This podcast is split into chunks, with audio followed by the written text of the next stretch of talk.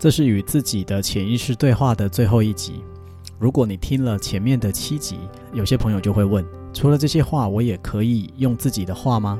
这当然是最好的了，因为你用自己的声音录给自己听，你的潜意识会更快的吸收。因此，今天的这一集，我想要跟大家分享的是，你怎么在自己的生活当中应用情境式的这种对话。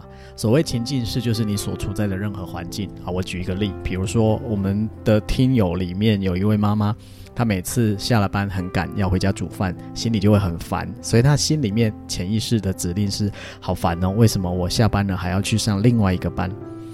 在这个时候，她转换成一切都会非常顺利，而且我很喜欢煮饭给我的家人。这只是几秒钟的一句话，讲给自己听。但是他就会发现他的状态有了不同，又或者是你今天决定要打电话给一个客户，但是这个客户很难搞，你已经不想打这个电话很久了，已经到了最后一刻，所以你心里面原来想的是这个客户很难搞，这通电话真的会很讨厌。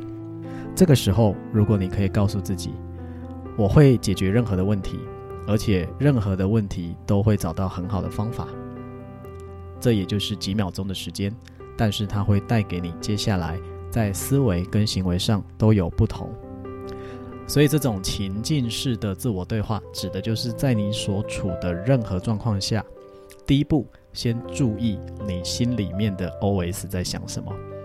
心里面的 OS 其实就是你的潜意识长期运作的一些程式，或者比如像你塞车的时候，有的人一塞车。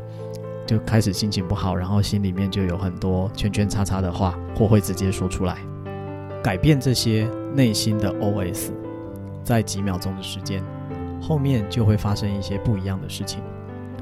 所以，譬如说，当我在开车的时候，我可以享受放松的感觉；在塞车的时候，我知道交通号志是我无法控制的；在我等待的时候，正是我可以休息一下的时候。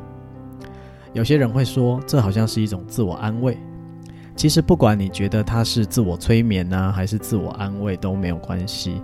你只是在给你的潜意识写下新的指令。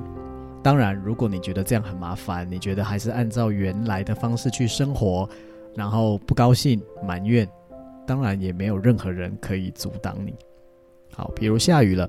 如果你是一个讨厌下雨的人，你看到下雨的第一个反应可能会说：“哦，很烦，又下雨了。”但如果你可以转换一下你的自我对话，下雨天也是美好的一天，就这么简单的几个字。就算你不相信它也没有关系，重复几次，你会发现你的内在状态会越来越不一样，你的焦虑会变少，你的怒气会变少。你的身体会变好，这个叫做情境式的对话。那为什么要学这种情境式的对话呢？因为你对自己说的每一句话，不管你有没有说出口，还是只是在心里面默默其实都会影响到你的感受跟你的行为，当然也会影响到你对任何事情的结果。我非常鼓励大家做一个实验，你其实可以把。你遇到任何事情的时候，心里在想什么，都很快的记下来，或者录在手机上面。那些就是你给自己的内在对话。这些内在对话就是你潜意识重复、重复又播放的程式。这些内在对话有没有帮助你的人生过得更好呢？如果有的话，你当然就要继续维持下去；如果没有的话，那么改写它，改写你的潜意识，就是你可以做的事情。